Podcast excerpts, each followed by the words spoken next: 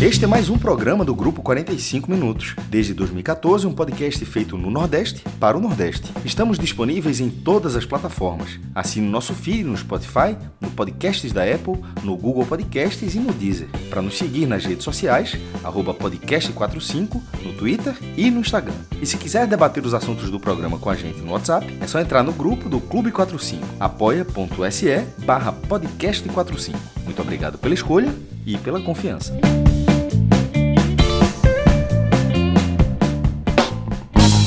Boa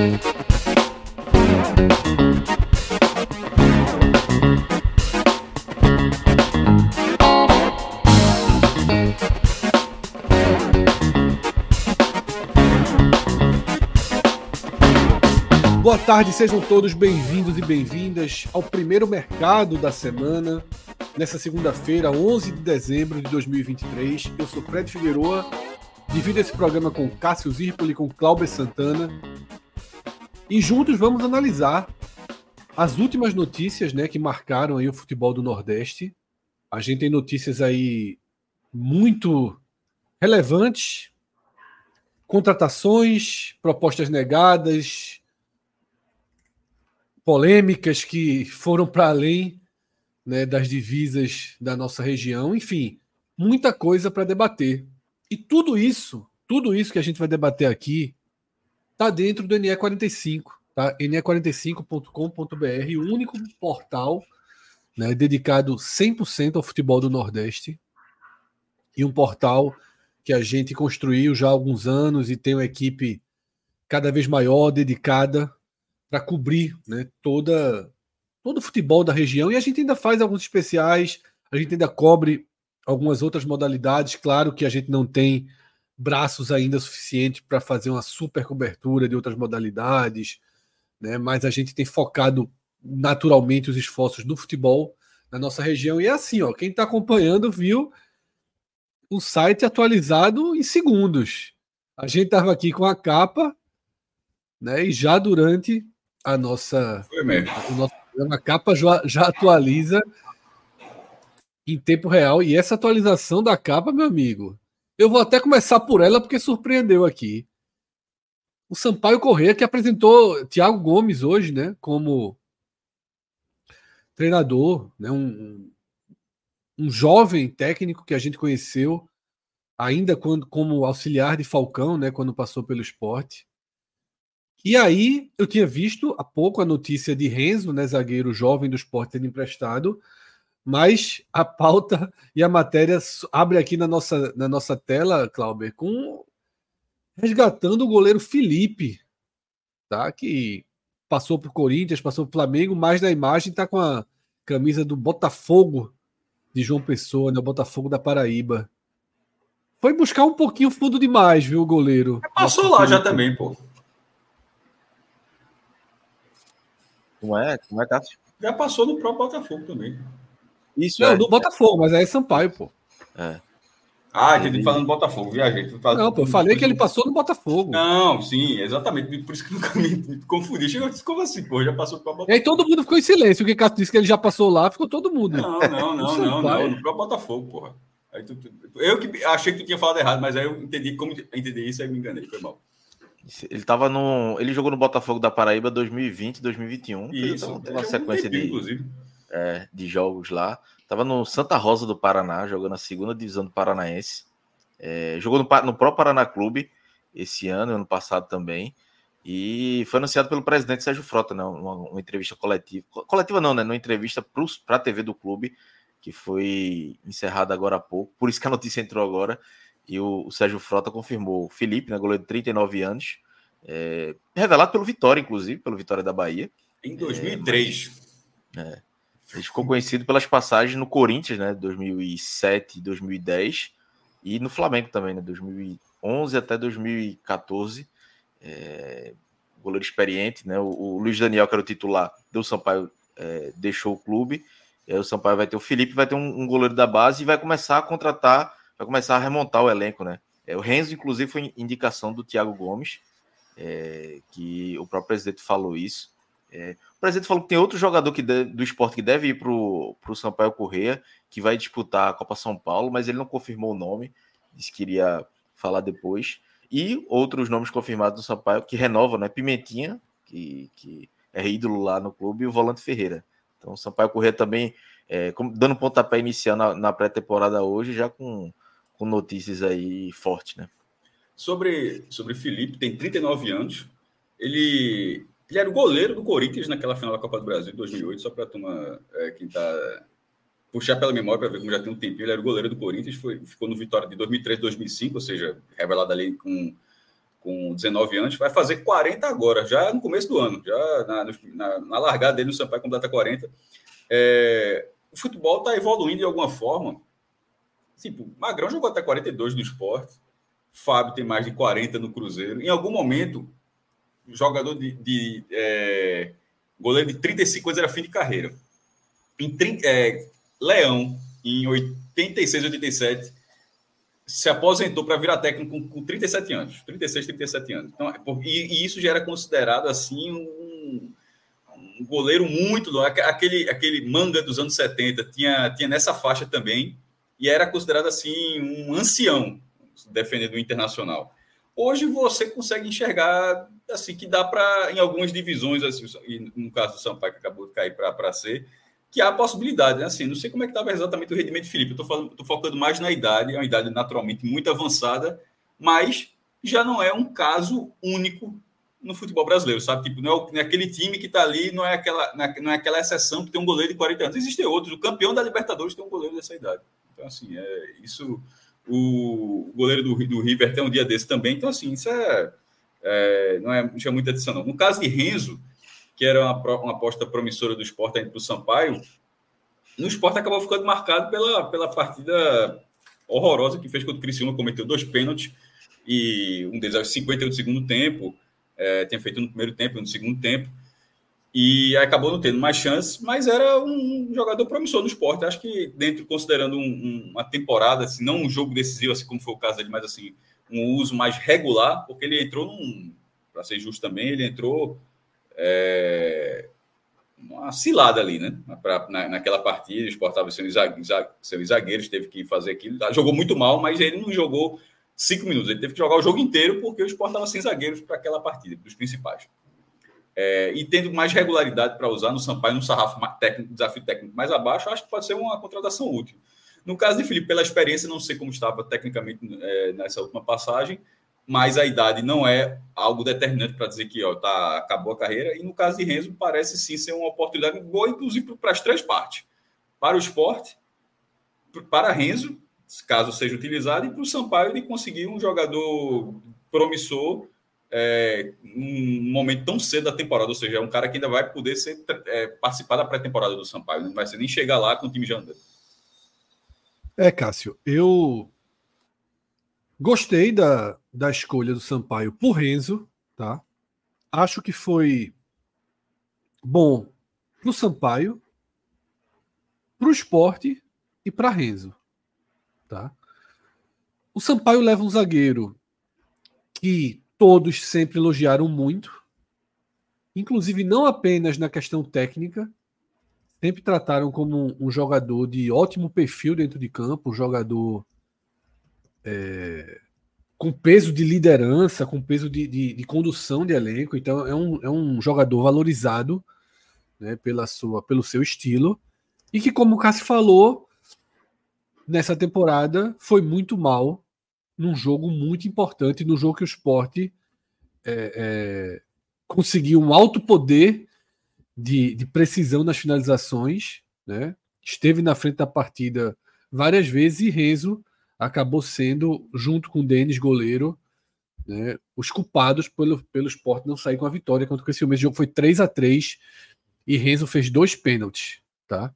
Renzo fez dois pênaltis desnecessários, ambos, atabalhoado um pouco no, na partida. Mas é, é claro que a temporada vai ficar marcada por isso, para ele, mas não pode, sob hipótese alguma, condenar a carreira.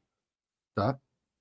E o esporte é, tem, né, vira o ano com Thierry com contrato, Sabino ainda tem um contrato ali até o, o primeiro quadrimestre de 2024, Alisson Cassiano renovou, Chico deve ficar. Então o esporte tem uma certa, uma certa oferta de zagueiros que eu acho que melhor do que deixar Renzo na reserva, esperando a porta aberta, para quando entrar, ter nas costas o peso daqueles erros contra o Criciúma, é muito melhor que ele faça uma Copa do Nordeste, que ele que ele faça, que ele dispute Copa do Brasil, tá? que ele possa ganhar uma, uma, uma rodagem na carreira. Se seguir no Sampaio a temporada inteira, que dispute a Série C. Tá? A Série C já não é a mesma de, de anos e anos atrás, então dá sim para que você ganhe rodagem, para que você evolua numa Série C. Então achei que a escolha por, Dezo, por Renzo para o Sampaio foi, foi ótima, tá? mas Felipe não. Felipe não. Tá? Felipe jogou em três times ano passado. Rodrigo pode até descer aqui a matéria é, que eu, vi, eu li justamente na matéria, né? Porque obviamente que, que Felipe estava fora do radar. Né, jogou no capital né, do Distrito Federal, depois foi para o Paraná e terminou no Santa Rosa do Paraná. Fez apenas 20 partidas por esses três times no ano. É o que eu estou falando. É... Acho que o Sampaio foi muito aí na marca, na história, né? De Felipe. E que mesmo na história nem foi esse goleiro todo, né? Sempre um goleiro meio. com muitas críticas. Inclusive, o Cássio lembra aí o jogo da, da final da Copa do Brasil. É um jogo que ele falha também, né? Inclusive. É um goleiro que teve uma boa passagem por clubes grandes, né? Mas. É... enfim. Acho que o Sampaio tem um acerto e um erro nessas matérias né, que a gente traz aqui para abertura do programa. Mas já saindo do Sampaio, tá, eu queria ir para o Náutico, Clauber. Porque o Náutico se representou né, na manhã dessa segunda-feira, ou seja, 2024 começa para o Náutico e se representou com a saída de Souza, né? A saída de Souza é, tão esperada e foi confirmada aí num acordo né, com o presidente. E Souza, enfim, posso usar o enfim, né? Não é mais jogador do Náutico que está livre aí para fechar contra o clube nessa temporada e vai fechar, porque a gente sabe né, o quanto Souza marcou o futebol, sobretudo pela qualidade da sua bola parada, e certamente não deve passar muitos dias aí desempregado, não. Mas, Cláudio, como é que foi essa rescisão? Já era um, Souza não estava nos planos né, do, do Náutico, da nova gestão, do técnico Alan Al, então já era uma saída esperada, uma negociação que já vem se arrastando aí há um mês mais ou menos, mas ele não estava, não queria, não queria rescindir, não queria deixar o Náutico. O Náutico chegou a arrumar alguns clubes para emprestar, um, um deles era o América de Natal, é, mas não estava. Várias pessoas conversaram com, com, com Souza, Paulo Ponte, que é diretor do Náutico, que é amigo pessoal, Rodolfo Moreira, enfim, foram várias conversas aí, até que é, o presidente eleito Bruno Beck tomou a frente das negociações e conseguiu convencer Souza a rescindir com o Náutico. Souza queria continuar no Náutico, queria jogar, queria ter uma oportunidade, mas a comissão técnica disse que ele não, não teria chance. E aí foi quando ele se convenceu de que deveria sair. É, Souza tem um salário aí cerca de 70 mil no Náutico, foi renovado no meio do ano passado, mais ou menos. O Náutico nem sabia se ia estar na Série C ou na Série, na série B, e ainda assim renovaram o contrato. Ele foi o artilheiro do time da temporada, jogando com mais assistências, mas ainda assim, pelo custo, foi uma renovação arriscada, né? E se provou é, durante no, na, no final da temporada. Caiu de rendimento, brigou com o Fernando Marchiori, o então treinador. Podia ter sido demitido, não foi. Diógenes, o presidente, até o final do ano, manteve. E aí sobrou para a nova gestão rescindir esse vínculo. Né? Então ele tinha aí 840 mil mais ou menos a receber até o final do contrato. Ele não abriu mão de um real, tá no direito dele. E aí a, a, a solução encontrada pelo Náutico foi dividir esse valor em dois anos. Então, é, cerca de 30, 35 mil reais que o Náutico vai pagar para ele por mês até 2025. Ou seja, é, é, Bruno Becker vai ter um jogador na gestão dele que ele vai pagar sem, sem utilizar por opção dele também. E, dois anos, e... né? Dois ah, anos. É, é, é, literalmente a gestão. A gestão é dois anos. A gestão dele. É, a gestão de Bruno Becker toda. É, então, eu acho que assim, no final ficou de bom tamanho para o Náutico, que não queria comprar com um jogador. Não, veja, assim, Cássio, só pra dizer. Bom tô, tamanho, não, vou, vou nem interromper, depois eu comento é, depois. Diminuindo, diminuindo o prejuízo, porque eu acho assim, é, é, Souza queria receber os 70. Por 35 mil ele não queria ficar no Náutico. Ele não, não aceitou. É, veja, o Náutico chegou a oferecer para ele é, 20, 25 mil para ele ficar com um contrato em casa. E enfim, foram várias tentativas de negociação até chegar nesse, nesse acordo de dois anos pagando. Era um jogador que parte da torcida gosta, eu particularmente acho que já estava atrapalhando mais do que do que ajudando, faltava intensidade. Nos últimos dois jogos do Náutico na Série C, tem falhas dele de marcação. É, até no jogo contra o Brusque, ele dá uma assistência, se não me engano, pro gol de Ribamar. Ele erra em dois gols do, do Brusque. Aquele jogo eu acho que foi 3 a 3 Enfim, então acho que assim, o Náutico tentou diminuir um prejuízo. Então, Beck, em vez de pagar 70 mil por mês, num, em um ano vai pagar 35 em dois anos. Então, uma teoria diminuir um pouco o custo para o Náutico buscar é, é, outro jogador. Veja, o Náutico tinha 70 mil para pagar em um ano, ou ir para a justiça. Ou essa terceira opção que surgiu agora, que era pagar 35 mil 30, 35 mil em, em dois anos. Então, o Náutico preferiu é, esse acordo para ter um, um, um, respiro financeiro aí para 2024. É, essa é, é, é, eu, eu, entendo a, lógica que você está trazendo, que a lógica é, um, de, da nova gestão de Bruno Becker, tipo, o Bruno Becker pegou essa bomba, desarma. É, deve ter tentado várias soluções, mas ainda assim eu acho que no fim das contas não foi a melhor solução, porque ele vai pagar no fim das contas. Eu, eu nunca tinha visto isso, uma rescisão nesse caso, de pagar é, o acordo é pagar tudo.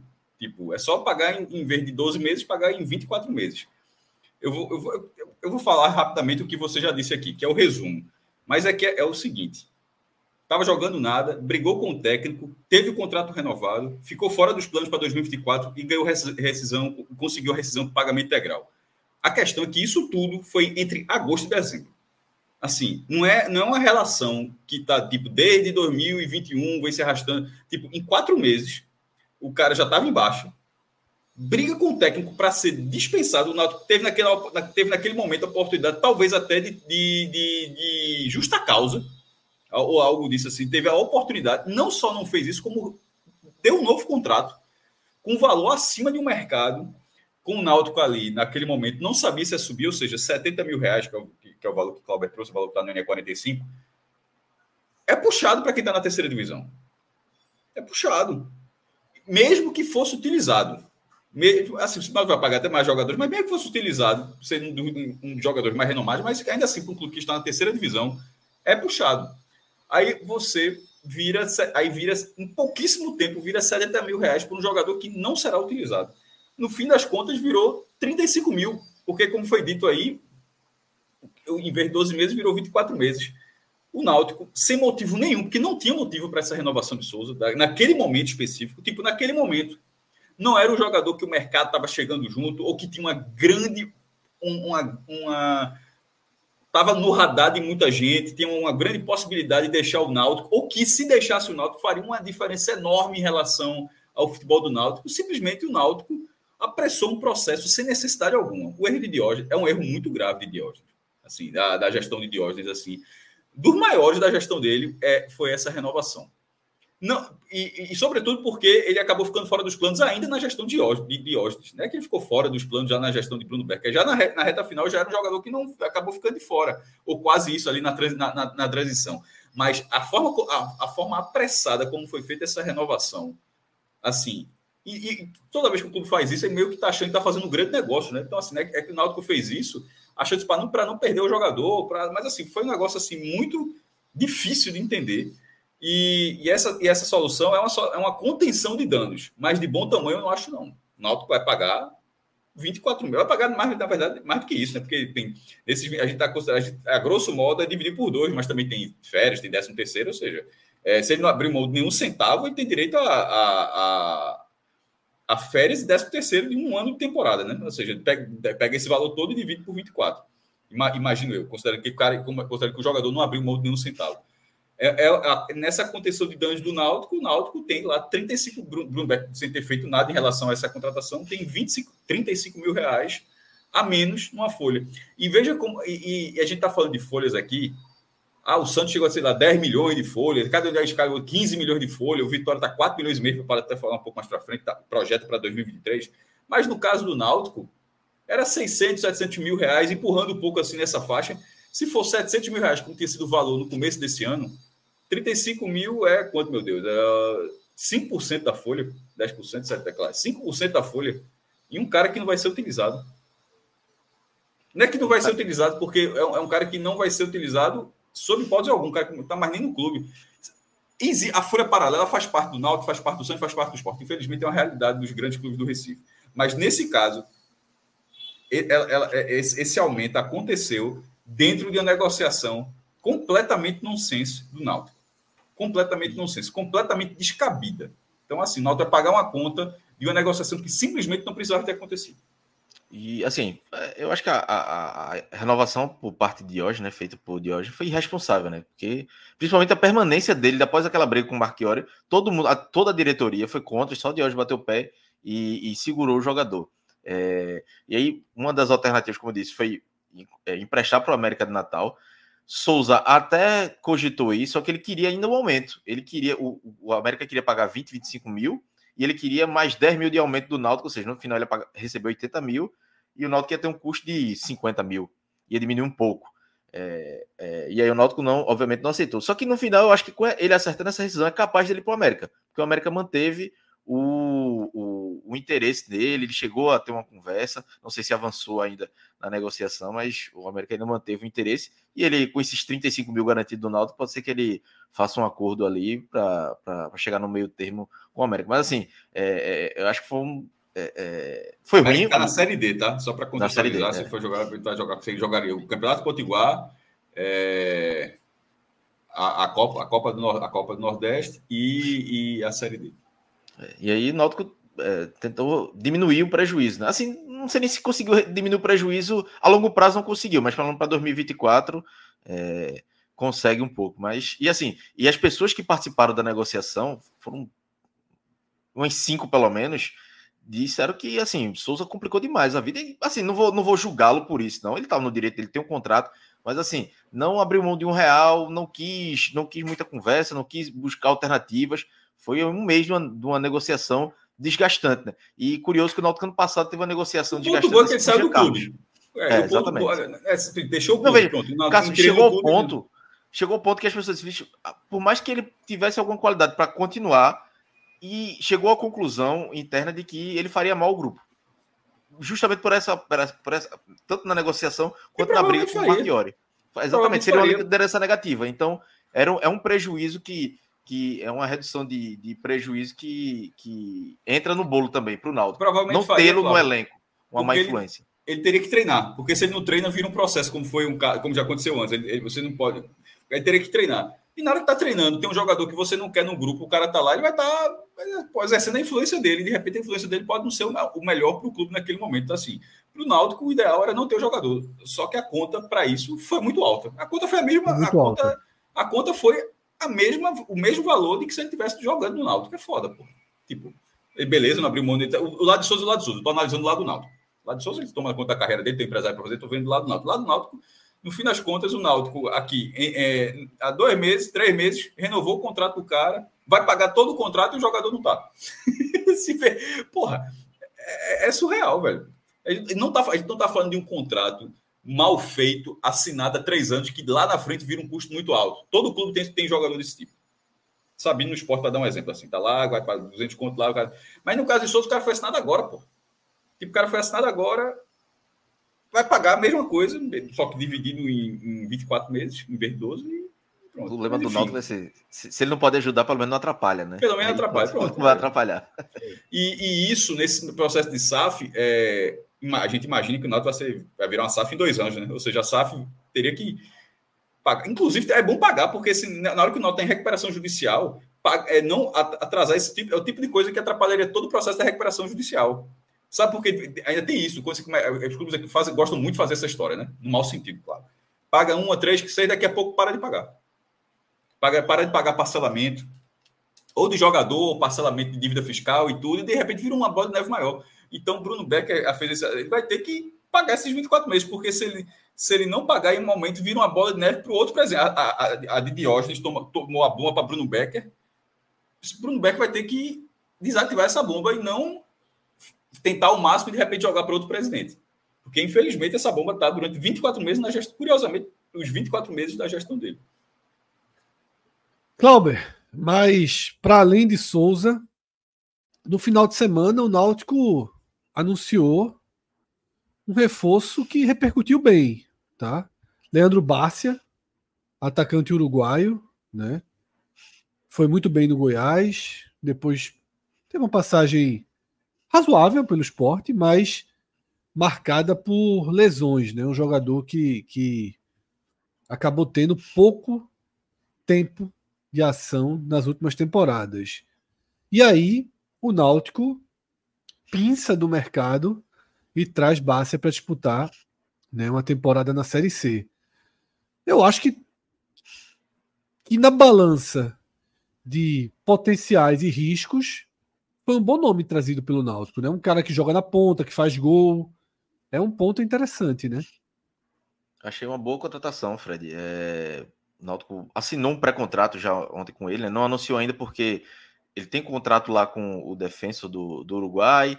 É, ele vai ter as férias e deve se apresentar no início de janeiro, ou seja, não vai participar de boa parte da pré-temporada, é, mas de qualidade. Todo mundo sabe que tem e tem esse risco das lesões. Mas para um clube de Série C, é, se ele tivesse saudável, 100% saudável, não tivesse em baixa, é, dificilmente o Náutico conseguiria contratar. Então o Náutico aposta num jogador que já mostrou qualidade, que não vem num preço alto, é, é pesou muito a vontade dele de voltar para o Brasil.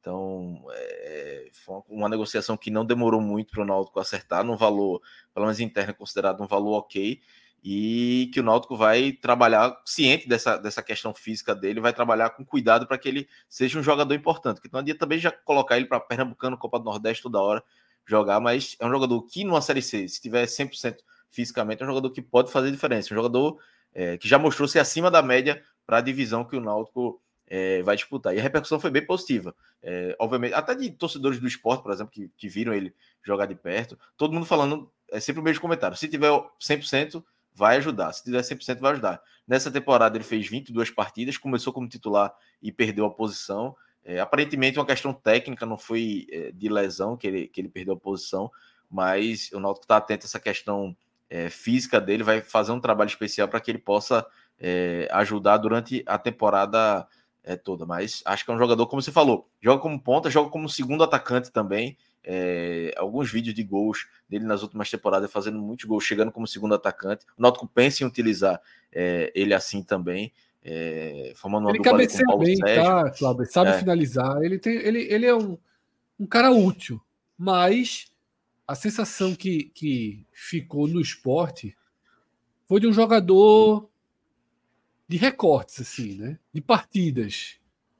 Né? Uma partida boa, uma série de partidas desaparecidas, depois fazia outra partida boa. O melhor momento dele foi do Goiás, anterior ao esporte, né? Ele foi muito bem no Goiás, muito bem mesmo.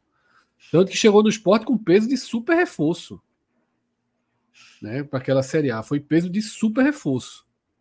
E é um jogador que tem que deixar perto do gol. Eu acho que não. Ele pode jogar como ponta, mas se ele puder jogar como meio atacante ali por trás do centroavante, ou um, centroavante, é melhor, porque além de exigir menos fisicamente, ele fica mais perto do gol, como você falou, né? A questão de finalização. Ele finaliza bem, é, é melhor utilizá-lo. Mas assim, dos contratados que o Náutico teve até agora é, para o ataque, anunciado teve Cauã, que é do Mirassol, Evandro, que era do, do, do ABC. Vai, vai anunciar Paulo Sérgio ainda, que era do ABC também. Não tenho dúvida que Barça é o nome de, de maior investimento e maior peso. É o que, é. que a torcida tem mais. Agora eu estava lendo a matéria do, de quem se apresentou. Aí, atacante do Náutico, Caion, Cauã e Cauã Maranhão. Meu amigo.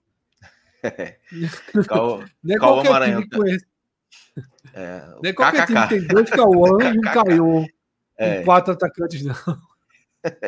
é até perigoso. Mas assim, Caião tá no departamento médico, tá voltando do, do, de lesão. É, Cauã Maranhão, que é da base. Cauã, que é o, o, atacante que veio do, do, do Mirassol. E tinha outro também na base, mas eu acho que esse saiu, que era, era só Cauã, alguma coisa assim. Tinha, porque, veja, na, nessas bases agora, é, é, o que mais tem é Riquelme e Cauã, né? É, é. Jogador de base. Você, Copa São Paulo, tem uns 30 Cauã, uns 30 Riquelmes. É, Cauã inclusive, que é um jogador da base que, que foi emprestado para o Botafogo é, ano passado, esse ano, né, em 2023. Tinha uma boa expectativa com ele. É, há uma esperança de que ele comece a temporada aí tendo mais oportunidades. Que ele voltou de empréstimo do Botafogo, mas não teve chances na, na Série C. Mas é um jogador que, que mostra potencial. Se eu não me engano, a estreia dele, ou foi o segundo jogo, foi contra o Sport, naquele que, aquele clássico de Mikael, que ele faz um dos gols. Ele entra e faz um dos gols na, naquele clássico, entrou no, no, no decorrer da partida e fez um, um dos gols. Foi um 4x2, 4x2 daquele clássico, né? Um dos gols é dele, né? Estreou no clássico e, e fez um gol. Teve um, teve um reforço hoje também, não foi, Clauber? O jogador do Botafogo. Isso. É, foi um jogador que veio para compor o elenco, né? É, é, deixa eu até pegar o nome dele aqui, acho que é o Wendel Lessa. É um jogador que, que, veio do, do. Ele não chegou a jogar no profissional do Botafogo, é, jogou na base lá do, do Botafogo, participou da, da Copa São Paulo, Campeonato Brasileiro de Sub-20. É um, um, volante, mas que joga como lateral direito também. É, é fez, fez 10 gols, se não me engano, na base do, do, do Botafogo. Veio para compor jogador que vem de forma gratuita para o Náutico, vem para. Gratuito assim, no salário, né? Tem um custo de moradia, de alimentação. Sim, sim, sim. Mas é, não tem custo para o Náutico, que é para compor um, um, volante ali, um segundo volante, para o Náutico ter uma opção, né? Porque além de qualidade, o Náutico precisa também de quantidade. E muita gente até questiona, pô, mas não tem jogador da base do Náutico? Talvez foi identificado na, na, no elenco que não tinha um jogador pronto. Esse Wender já tem 21 anos, já tem uma certa experiência aí em campeonatos é, de base em um nível maior, então chega ali para ser um reserva para para Lohan, para Igor Pereira, que serão titulares, para o Marco Antônio, que veio do Botafogo da, da Paraíba. Então, um jogador para compor elenco. É isso, tá? E aí a gente sai do Náutico, né, para atualizar aí as movimentações né, do Santa Cruz no final de semana, tá? Que teve, foram dois anúncios, tá? Os dois bem recebidos pela torcida, né? sobretudo o zagueiro Rafael Pereira, que já tinha jogado, já tem passagens no esporte e no Náutico. Tá? E depois teve a contratação é, de João Diogo, né, que também teve uma repercussão positiva até que parte do histórico do atleta fosse viesse à tona. Vamos começar primeiro por Rafael Pereira, tá? Que esse foi quase unanimidade, eu diria. Tá? Por que quase? Porque tem 39 anos. Mas, para a demanda que o Santa Cruz tem, urgente, de poucos meses, ter um zagueiro com uma boa rodagem, com uma boa experiência, e que fez uma temporada ativa em 2023, de fato é um bom nome. A gente não pode ficar analisando é, é, é, contratações do Santa Cruz por uma métrica é, é, é, mais rígida, né? por um parâmetro de, de, pensar em temporada, de pensar em continuidade. Tudo muito mais difícil. Pô. Muito difícil e mais urgente também, né, Cássio? Não, assim, o calendário é até abril, com a possibilidade de até junho, se você for finalista da Copa do Nordeste. Assim, e, e, e se isso acontecer, ele jogaria dois jogos depois de um mês parado.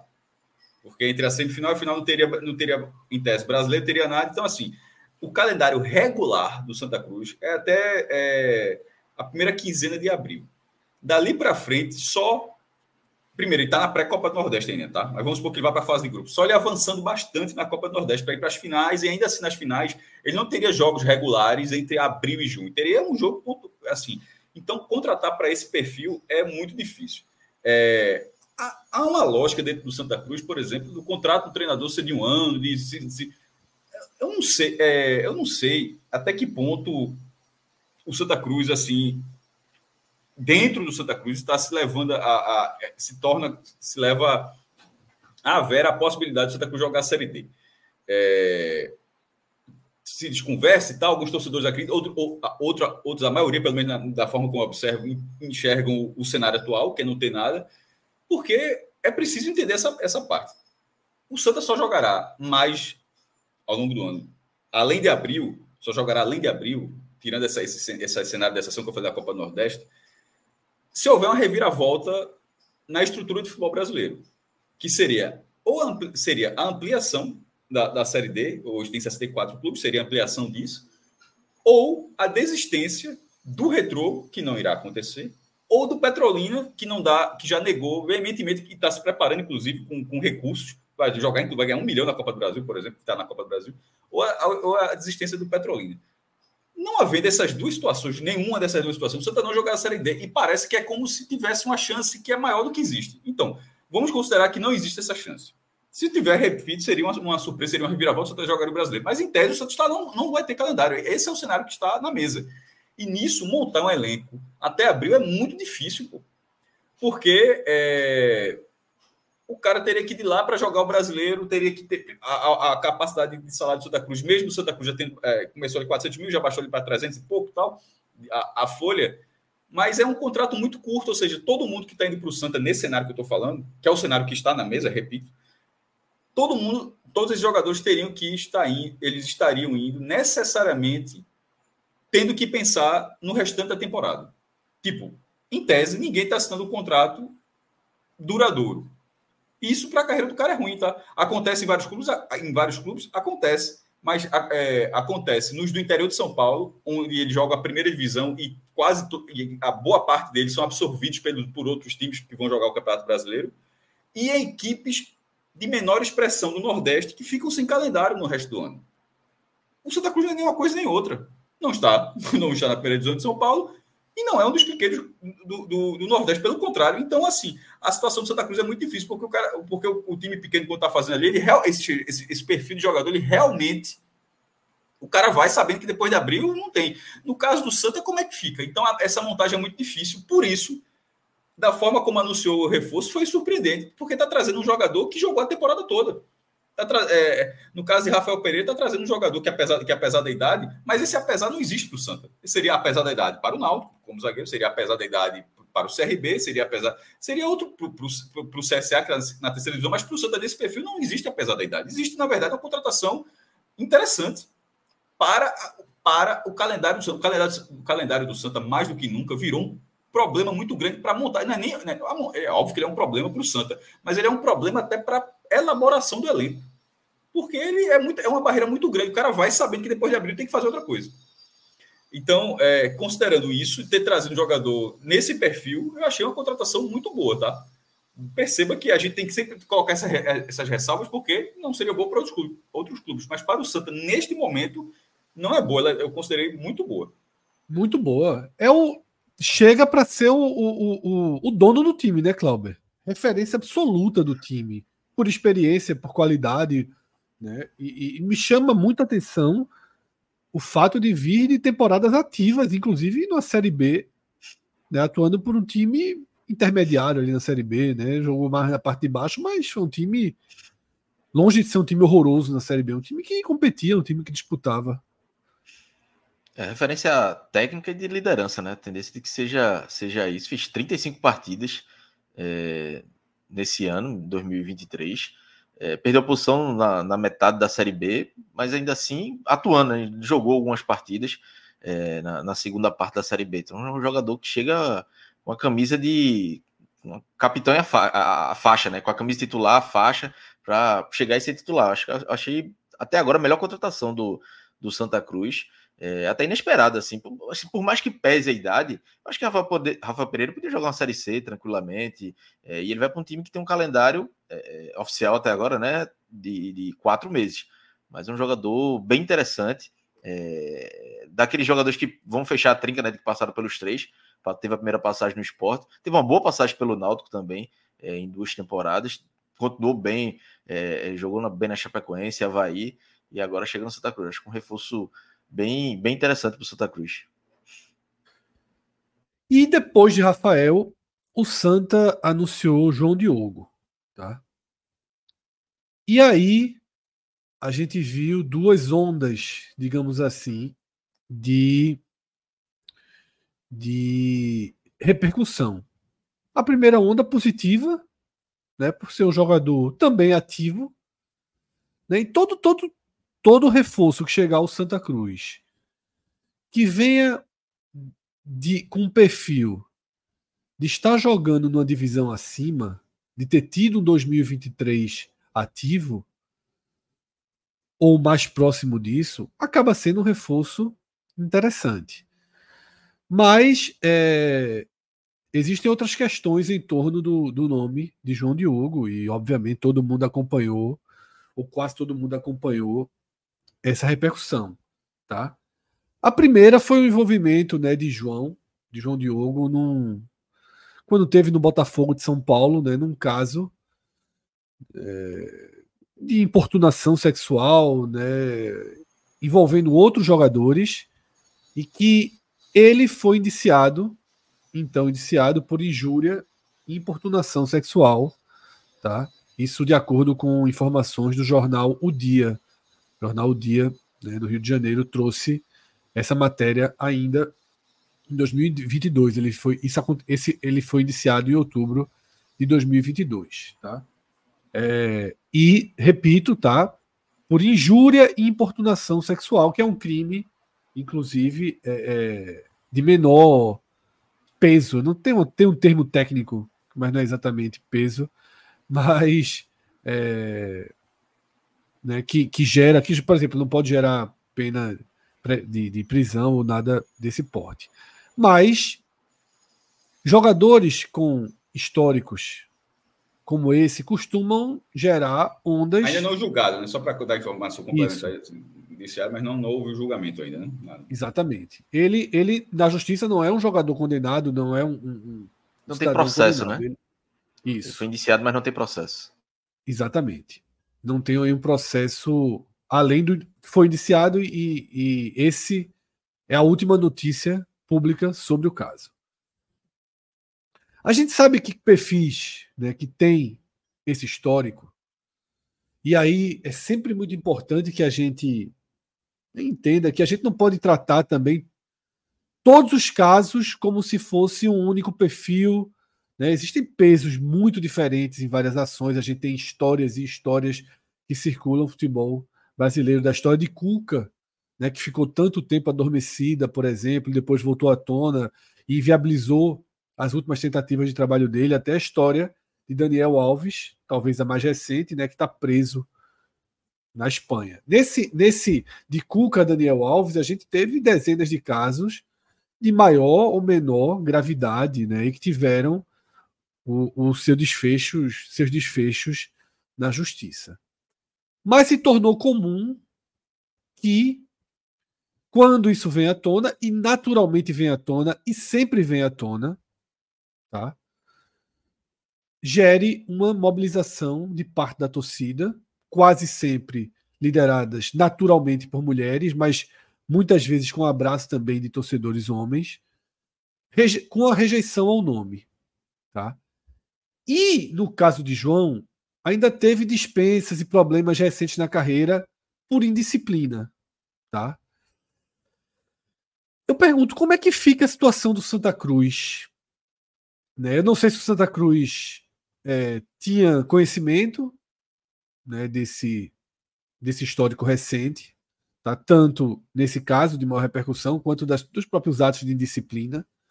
Tá? O Náutico, por exemplo, cogitou atleta né, na temporada 2022 e acabou não trazendo, justamente antevendo né, toda, toda a repercussão negativa e os problemas de associação de imagem. Como é que fica o Santa Cruz nessa situação? Tá?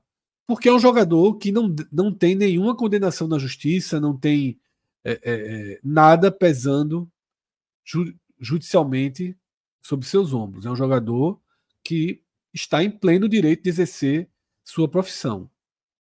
E até se vocês quiserem separar né, esse, esse ato pela, dos atos de disciplina, né, essa repercussão dos atos de disciplina, vocês também podem fazer essa separação. Mas como é que, que vocês analisaram esse movimento todo e o futuro dele no Santa Cruz? Se o Santa Cruz pode fazer alguma. Se vocês acham que o Santa Cruz desistiria, que daria uma ré, como é que vocês estão enxergando essa repercussão?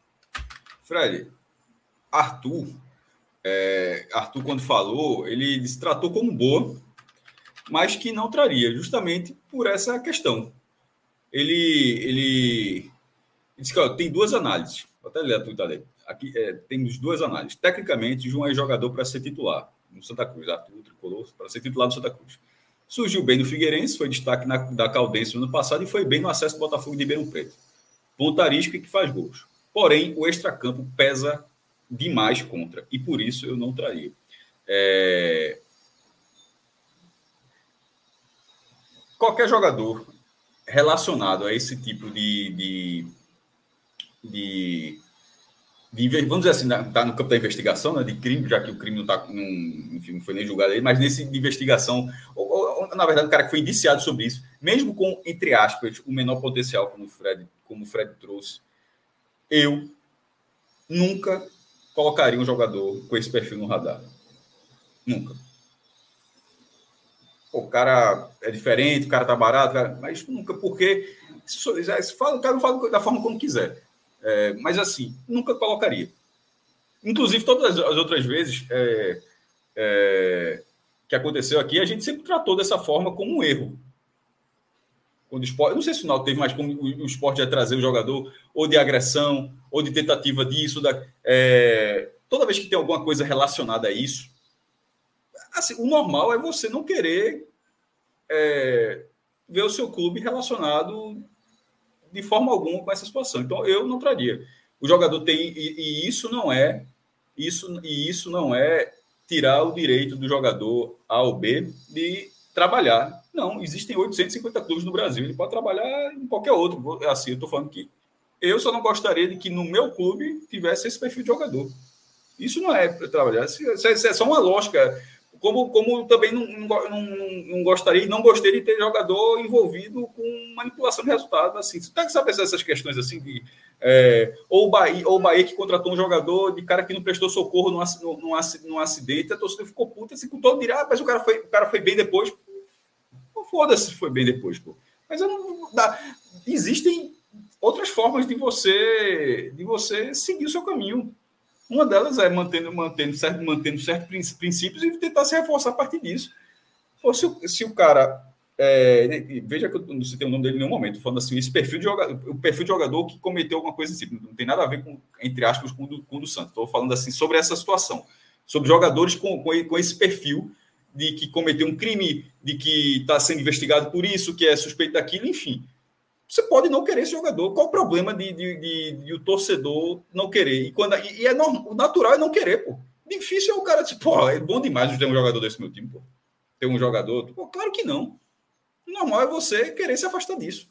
Não, não, não, é assim na sua vida ou você quer a pessoa dessa forma perto da sua vida? Acho que o normal é você não querer perto dessa forma. Então, e no clube, e o clube de futebol faz parte da vida das pessoas. As pessoas se veem representadas no seu clube de futebol. Então, é natural que as pessoas não aceitem que o clube de futebol, onde ela se vê representada, se associe com isso. É absolutamente natural, normal que seja assim. Assim, difícil, eu, eu acho curioso, na verdade, é quando as pessoas minimizam sempre quando as pessoas tentam passar pano sempre a troco de nada.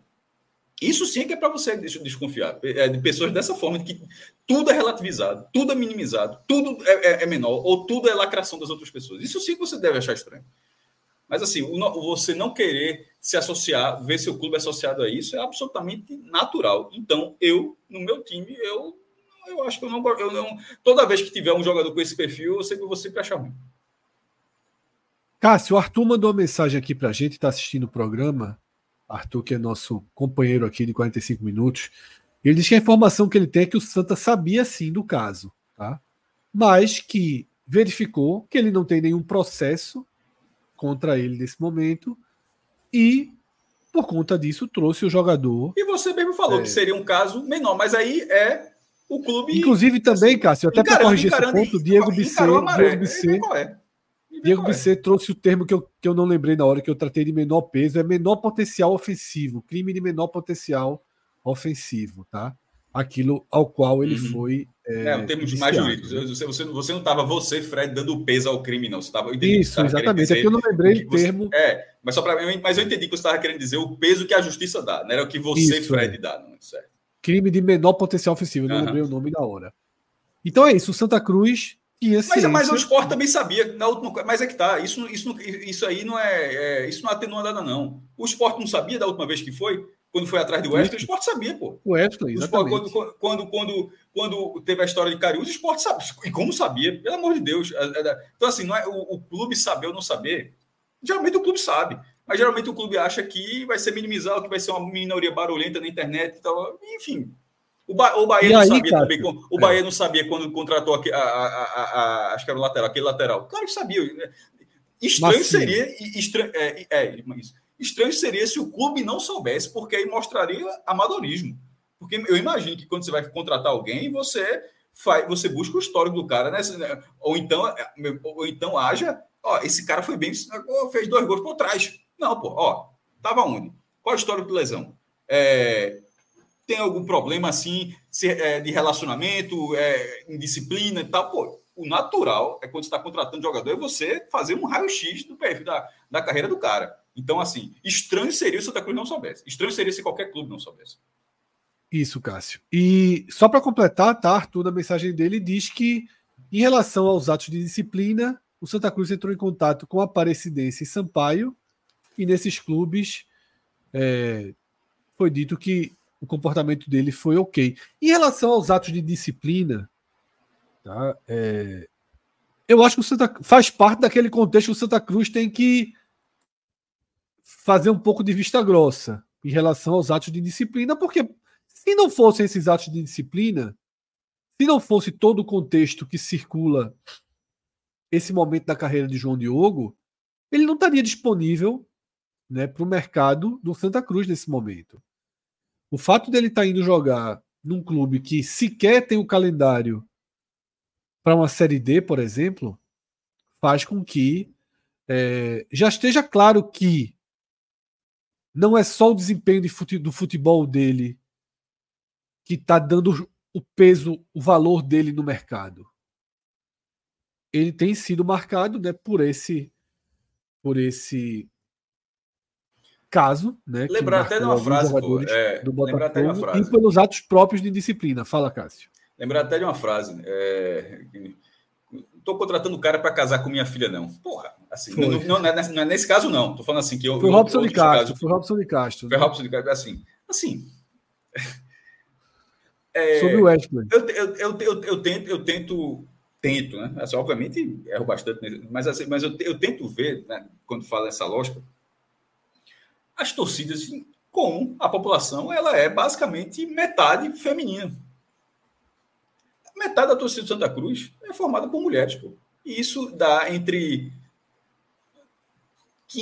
segundo as pesquisas, entre 500 mil e um milhão de mulheres que Santa Cruz teria, entre um milhão e dois milhões de torcedores é muita gente para para você falar que não faz diferença alguma. Nesse caso, ou, ou, ou, esse caso, mas assim, ou por exemplo, como era o caso de Wesley, como o outro, assim, você, é, você pensa muito com a lógica, tipo, quando ele fala se casar com minha filha, mas entre aspas, quantas filhas não torcem para o Santa? Porque quantas mulheres não torcem para o Santa?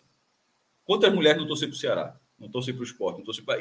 Enfim, é, nunca tem essa nunca tem essa lógica, né? Você nunca nunca se enxerga muito por esse lado uh, de você ver com quem o, o quão pode atingir o quão pode atingir. A gente até teve essa discussão um pouco assim, mas é bem de régua moral e tal, quando teve aquela fatal morte do Vitória, a gente tava um pouco disso e tal.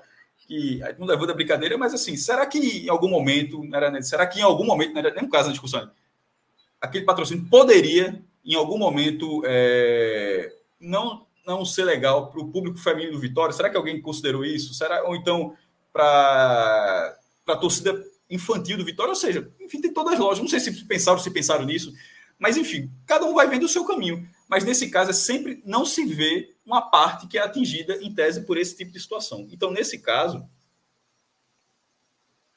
enfim, é, tá dito. Cássio, Emanuel Vitor corrige que a frase de Robson foi falando de Juninho Juninho, que veio do esporte. Mas pelo menos a gente errou o autor. Mas o autor. Pronto, é, o autor foi. É. Foi quando o Juninho foi, uma, foi é, indiciado esporte foi na questão da. da, da tá, tá no, no, leste europeu, né? Tá jogando no. Acho que Bulgária. Né? A gente, a gente que passa, passa pelos seus princípios por um jogador de futebol, né? Pode, pode ser o craque, pode ser Daniel Alves, mas assim, eu não estou dizendo do caso de João Diogo, não estou dizendo de outros exemplos. Mas assim, o cara passa por cima dos seus princípios para ajudar o clube. Então, para ele, o, o, se o cara render em campo, ele pode fazer o que for fora de que eu, estou na linha de caça. Eu, eu também não, não contrataria um jogador, óbvio que não tem um processo. A, impressão que, a impressão que passa é que algum, algum desses caras gostaria de ter Daniel Alves hoje no time. Não se, fosse, se fosse possível. Não tenho dúvidas. Rodrigo, é, a gente recebeu um super chat aí, por favor, e eu vou respondê-lo. Tá? Luiz Alexandre Lage, Fred, tua camisa é de qual time? É do Esporte em Praga, tá? Camisa aqui do Esporte em Praga. Cadê o escudo? Eu ia mostrar o escudo justamente quando o Rodrigo cortou. Tá? Do Esporte em Praga. E ele pergunta o ano. Tá? Eu acho que ela é de 2015. Tá? Esporte em Praga 2015.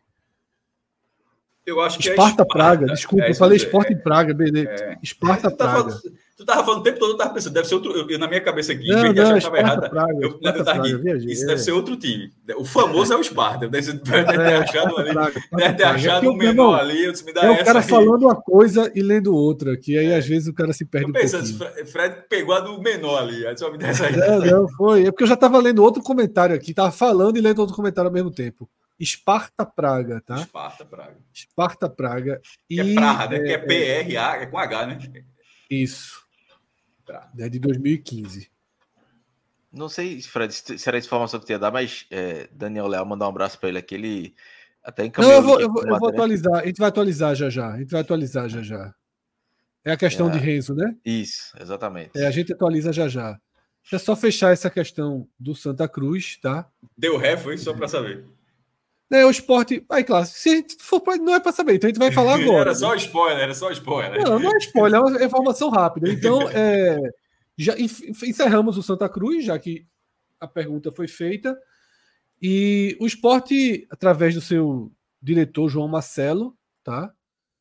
É, Daniel Leal trouxe a notícia no Itatiaia e já foi confirmada. João Marcelo disse que não está indo para o Renzo não está indo para o Sampaio, não tá? Que chegou uma proposta, mas que o esporte não aceitou e que o jogador segue no clube, tá? Então a gente vai para aquele cenário de que Renzo vai ter que limpar né, a imagem deixada por aquele jogo contra o Criciúma, tendo chances no esporte. Agora é importante, é importante que ele tenha chances regularmente no time e não fique nesse cenário que aconteceu em 2023 que é o cenário de que, quando poderia jogar no estadual, Henderson não utilizou, e aí colocou numa fogueira contra o Criciúma, no jogo importantíssimo, tá? Então, é, contrariando o que foi anunciado oficialmente pelo presidente do Sampaio Correio, numa coletiva que a gente é, publicou ainda há pouco, né? E a gente, vocês viram aqui, a matéria sendo atualizada em tempo real, justamente quando chegou né, as imagens da coletiva do presidente Sampaio, o esporte nega. O esporte vetou a ida de Renzo lá para o futebol maranhense. Tá? Só pegando, já que ele voltou, voltou para o Sampaio, o Sampaio contratou o goleiro Felipe, só a informação que saiu agora aqui de Rodrigo Ferreira, é, jornalista lá da FM Natal, 96 FM Natal, de que Carlos Eduardo, aquele está, vai virar goleiro do ABC. Não sei se. Tava no retrô, né? Ele passou um o tempo no retrô, foi emprestado para Chapecoense, se não me engano. o caso Eduardo, do que estava no esporte, estava no retrô. Isso. É, é, é, não sei se vai ajudar muito o ABC, não.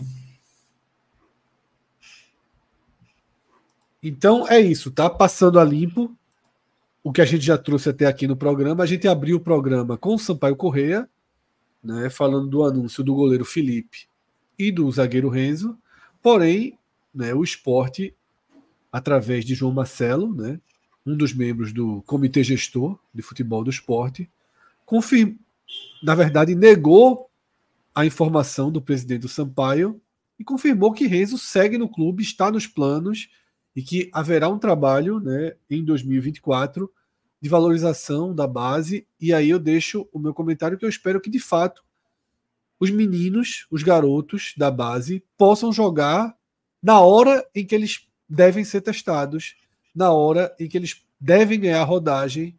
E o Campeonato Pernambucano é perfeito para isso. Tá? O Campeonato Pernambucano deveria, mais do que perfeito, ele deveria ser feito para isso, tá?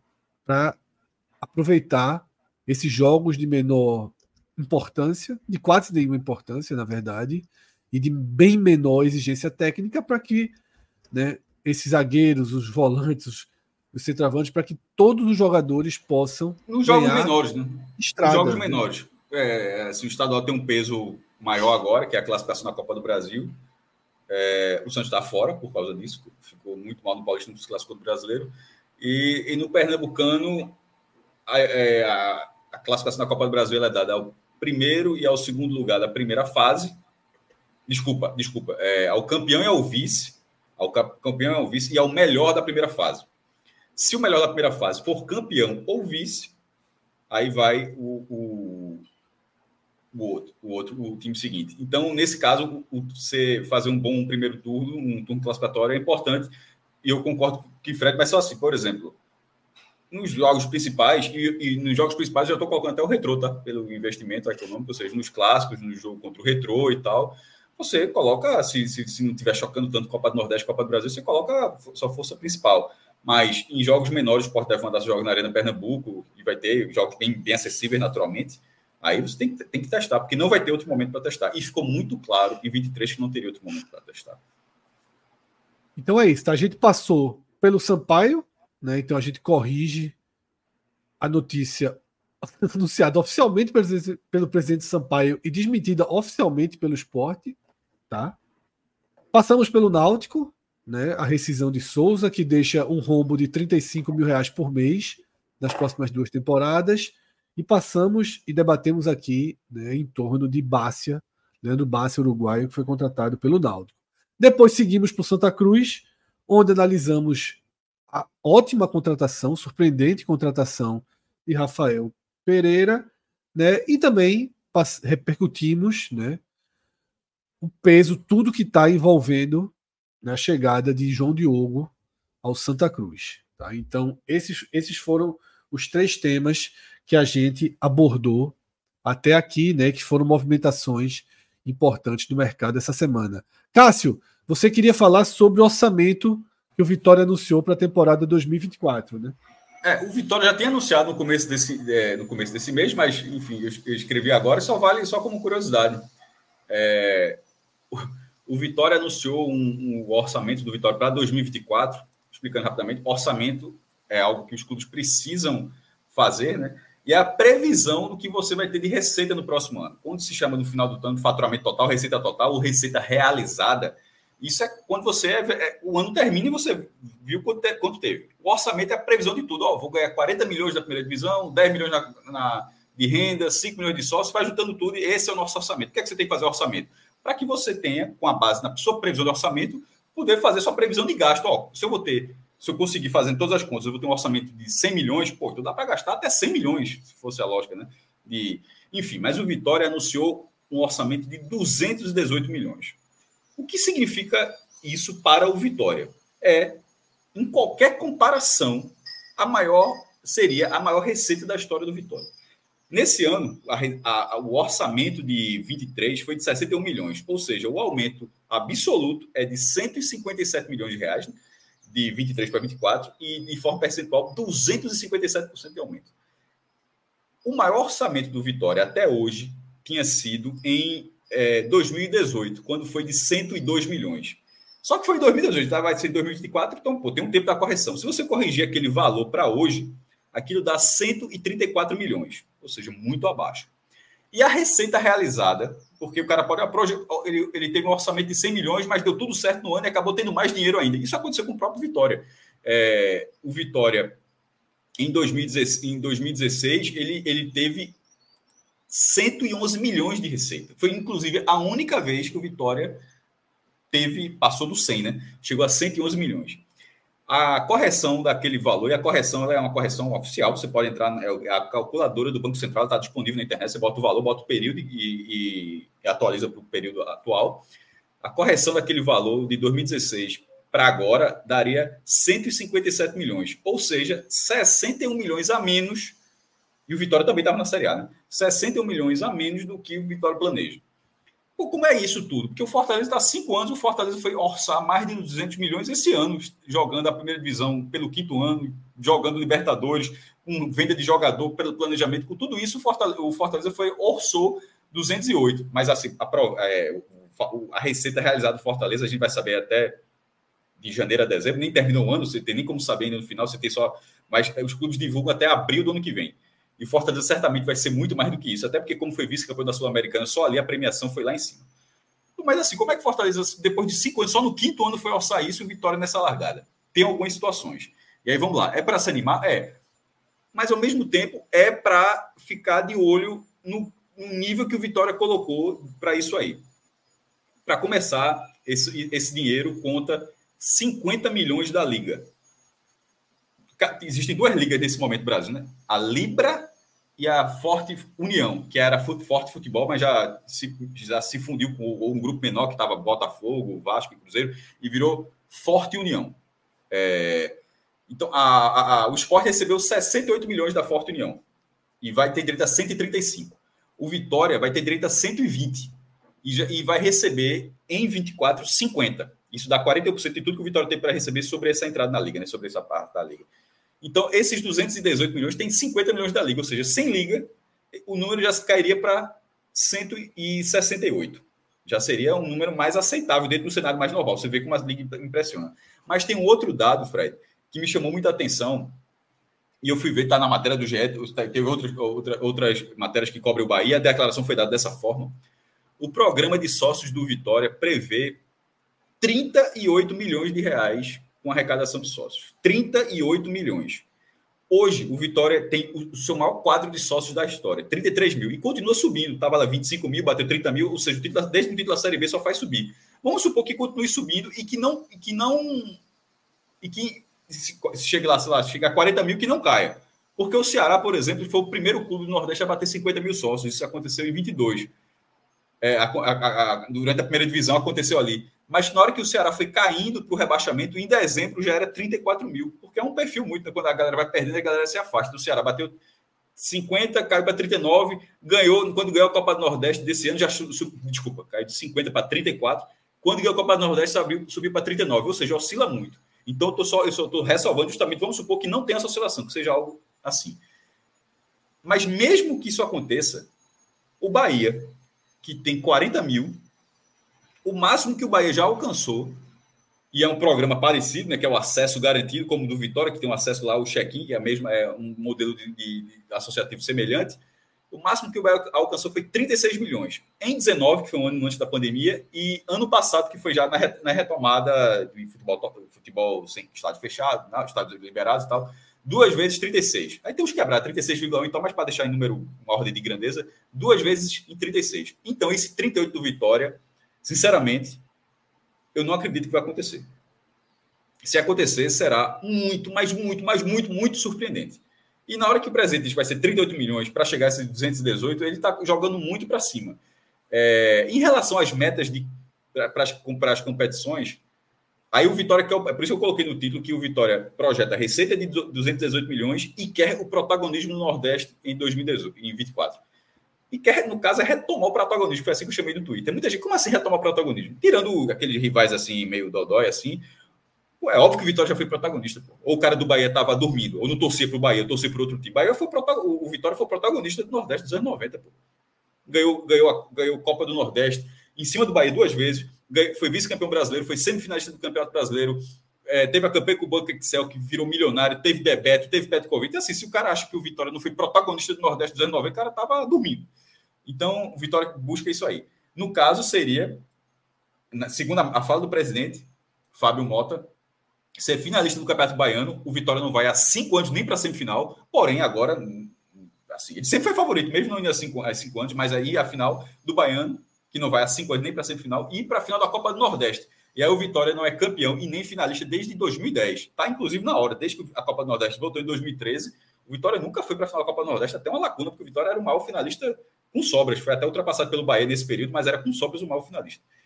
Na primeira divisão é obviamente, permanecer e para a Sul-Americana. Isso significa, no mínimo, ficar em 12 lugar ou torcer por outras vagas, que geralmente acontece. O campeão da Copa do Brasil fica no meio já abre para o 13 lugar. Tendo ainda o campeão da Libertadores, que aconteceu nos últimos cinco anos no Brasil. O Brasil ganhou as últimas cinco edições, abriria para o 14 lugar. Então, embora o mínimo seja 12 lugar, há uma chance razoável do Vitória aí, a Sul-Americana, ficando em 14, mas seria uma meta. E na Copa do Brasil é chegar à quarta fase. Essa, para mim, é de todas as metas, a, a, junto ao do Baiano, é a mais acessível, porque ela pode parecer, pô, quarta fase é exagero, mas o Vitória larga na terceira. Como ele ganhou o título da Série B, ele vai largar na terceira, então seria ganhar um mata-mata. Tende a ser um mata-mata difícil, porque o Vitória tende a ficar no pote 2. Ou seja, é, na hora que for fazer a, a, o chaveamento, que são 32 times na terceira fase, a, são 16 de cada lado, a tendência é que o Vitória fique do lado à direita. E aí é mais difícil, mas seria só passar uma fase. Enfim, essa é, é, é, o orçamento Vitória, seria um orçamento muito grande se o orçamento se o orçamento conseguir, desculpa, se o Vitória conseguir esse orçamento, ele tende a fazer uma Série A muito segura. Agora, perceba que alguns elementos para esse orçamento são bem otimistas. É isso, tá? Tem alguns superchats aí, Rodrigão. Vamos jogar na tela para a gente poder debatê-los. Robélio Cazé, grande abraço, Robélio, contribuindo, cobertura top, nunca pega ao vivo. É isso, Robélio. A gente tem é, encontrado bastante amigos que, assim como você, nunca conseguem acompanhar ao vivo, porque nossos programas eles são ali do final da noite, né? E começo da madrugada a gente faz programas ali em torno de 10 e meia, 11 horas até ali duas da manhã. Então, de fato, é, esse mercado, que é o programa que a gente está trazendo de forma especial ao longo do mês de dezembro, que de alguma forma pode até se consolidar na nossa programação né, regular em 2024. Tem sido uma experiência muito, muito legal, que a gente tem encontrado né, amigos e, que podem dividir ao vivo com a gente nesse horário aqui do começo da tarde. Então, grande abraço, Robélio. Obrigado pelas palavras, obrigado pelo apoio. Hélio Mota, dízimo antecipado, versão mercado, para ver se sai alguma notícia boa na Midias. Vamos ver, vamos ver, Hélio. É, é, às vezes, não ter notícias é até positivo. De vez em quando é preciso passar um tempo mergulhado, é preciso passar um tempo depurando algumas coisas, tá? É, me preocupa um pouco algumas notícias relacionadas ao esporte, né, os nomes que circulam aí de atacantes. Acho que o clube talvez esteja caindo no mesmo erro de né, acabar tentando acertar no atacante, ao invés de tentar buscar algo mais próximo de uma certeza. Tá? É uma posição que o esporte sofre demais, esses atacantes abertos. E os nomes que circulam não são nomes que a gente olha e diz assim, ó, porra, vai chegar e vai resolver. Fala, Cássio. É, não, era só a gente estava falando do Vitória, uma, uma quentinha que, saiu quase agora. O, saiu o resultado né, da, da questão do Cafatal. Tá, então segura só um pouquinho, porque vai, a gente está no momento do superchat. Tá? Que eu, por isso que eu perguntei, quando levanta o dedo, Fred, é esperando ver. Quando você terminar de falar, eu falo. Não tem nada para entender. Eu sei, mas é porque tem outros superchats. Eu não posso adivinhar se você quer falar sobre o superchat de Hélio ou sobre qualquer outra coisa, tá? Pronto, mas enfim, tá explicado. Levantar o dedo é pedindo a oportunidade para em algum momento falar. Certo, mas se você levanta o dedo durante um assunto que é relacionado ao esporte, você imagina que está relacionado ao superchat é, é, de Hélio, né? Vamos mais um, por favor. Rodrigo, mais um superchat, por favor. Grande professor Aníbal, que é outro que a gente tem encontrado mais frequentemente aqui no horário da tarde. Valeu pelo abraço, professor. Saiu uma notícia no Twitter que o esporte abrirá o treinamento pela imprensa para a imprensa duas vezes por semana. Né? Foi Felipe Luna né, que postou no Twitter essas novidades. Até que ponto isso pode ajudar a vocês e a nós torcedores? Professor, eu vou dar uma opinião que a minha não é a mesma opinião da maioria, tá? Eu não dou muita importância para essa para essa questão imprensa assistir treino não. E nem gosto muito sendo sincero. Se eu fosse é, gerente de comunicação de um clube eu não não trabalharia não, não gosto muito da ideia de ter jornalista assistindo treino não. Acho que o clube deve se fechar é um momento privado mas não precisa ser uma ilha não precisa ser algo isolado, não precisa ser uma fortaleza, tá? Você pode abrir sim para que a imprensa acompanhe parte dos treinos, né, 15, 20 minutos, como fazem as seleções. Agora, tem uma outra parte dessa notícia que essa eu gosto bastante, que é a imprensa voltar a perguntar nas coletivas, né? né porque não, não serem perguntas apenas via é, assessoria. Então, eu acho que, que essa é uma parte positiva, tá? E entendo, entendo que depois do esporte ter se comportado como uma fortaleza, haja uma celebração pela pela abertura dos treinos duas vezes por semana para a imprensa. Isso talvez ajude a melhorar relações, a, a trazer né, um, uma aproximação maior das coisas que acontecem no clube, mas eu particularmente não acho algo muito relevante, por exemplo, para que os torcedores possam acompanhar a evolução do time. Eu acho que treino é fechado. Sempre fui dessa linha. Eu sempre, eu sempre defendi treino fechado antes de clássico, treino fechado antes de decisão, quando na época os treinos eram abertos. Mas eu sempre acho que o, trabalha, o cara que é trabalhador, né, os, profissionais devem trabalhar no ambiente de maior preservação possível né, do trabalho e da imagem deles.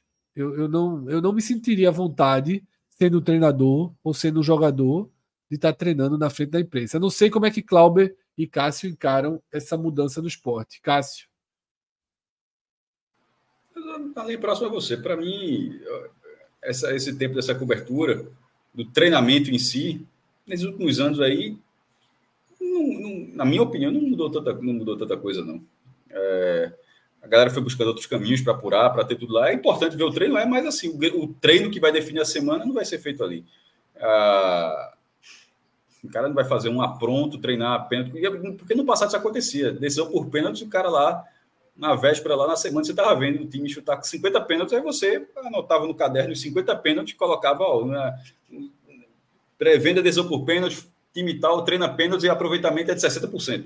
Isso aí, hoje eu não consigo imaginar alguém fazer isso na frente da imprensa. Ó, bora, amanhã tem uma decisão por pênalti, bora treinar na frente todo mundo aí. Quem é que vai bater, quem é que bate mais, onde o cara bate e tal. Ó, fulano teve aproveitamento de 100%, geralmente buscando o canto esquerdo do goleiro. Isso, é, isso apurava dessa forma.